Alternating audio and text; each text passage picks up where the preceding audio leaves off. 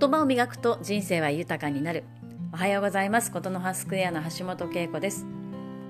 毎週月曜日の朝は声の定期便。2月19日月曜日の朝です。昨日55歳になりました。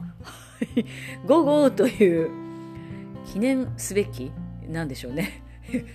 まあ55周年って言ったらちょっと節目な年の感じがします。多くの方からおめでとうのメッセージをいただき本当にありがたいなと思っております。個人的にはですね16年ぐらいですかね。乗っていた車を、まあ、乗り換えることになりまして新しい車が家族に加わったりですね、まあ、誕生日だけではなくてとてもこう、まあ、嬉しい、まあ、心機一転というかえそんな昨日でした。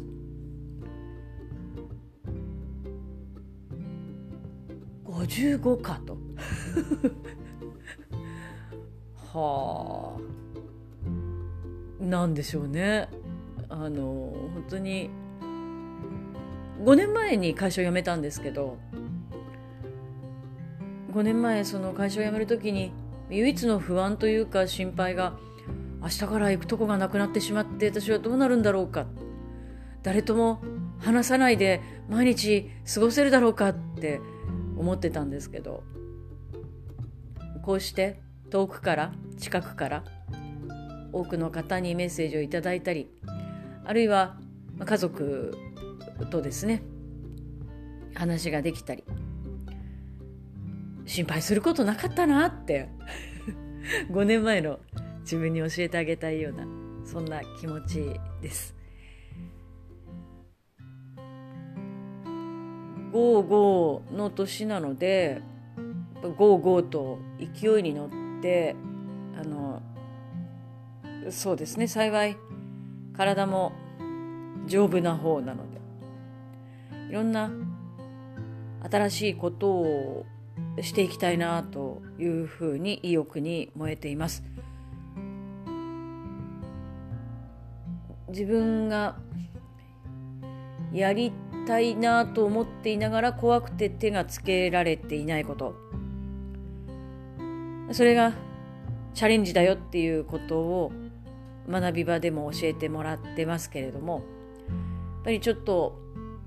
勇気が出ないなということもこの私にもいくつかありましてそんなことに何て言うのかな走り出すというか準備をし始める勢いづけていく年になっていったらいいなとイメージしています。そして何でしょうねこうこの1週間のキーワードというかちょうど私の大好きな福山雅治さんが新曲を出されたんですけどもその歌詞の最後に私が書き留めている言葉がちょうど出てきたんですよね。見えるものはあの目にね目に見えるものは見えないものでできている。私は表現するっていうことは目に見えないものを見えるようにすることだとずっと思っていて。例えば本当に多くのお祝いのメッセージをいただいたんですけれどもお祝いのメッセージそのものももちろん嬉しいんですけれどもその文字にする時の例えばね例えば SNS で「お誕生日おめでとう」って打ってくれた方がいるとしたらその打っている間にふとこう私のことを想像してくれてるわけじゃないですか。その気持ちがすごく嬉しいんですよね。でそれは見えないものなんだけれどもそこにあるというそんななんだろうな見え見えないんだけど確かにそこにあるものを探せる、まあ、そこを見出せる。あるいは大事にできる。そんな、まあ、人でありたいと思うしそういう姿勢でいつも生きていたいなと思います。たくさんプレゼントをいただきました。あたまたまね学び仲間が静岡に来るっていうことであなんかもう本当申し訳ない私の誕生日と重なってしまったっていうことでね私がお迎えするはずがなんだか私のお祝いもしてもらっちゃったんですけどいろんなプレゼントの裏側にあるものあのそのプレゼントを選んでくれている時の気持ちとかそれを私がまあ味わったり楽しんだりするその後の気持ちとか、まあ、そそんなことを想像しながら多分プレゼント選びってしてくださったと思うのでそんな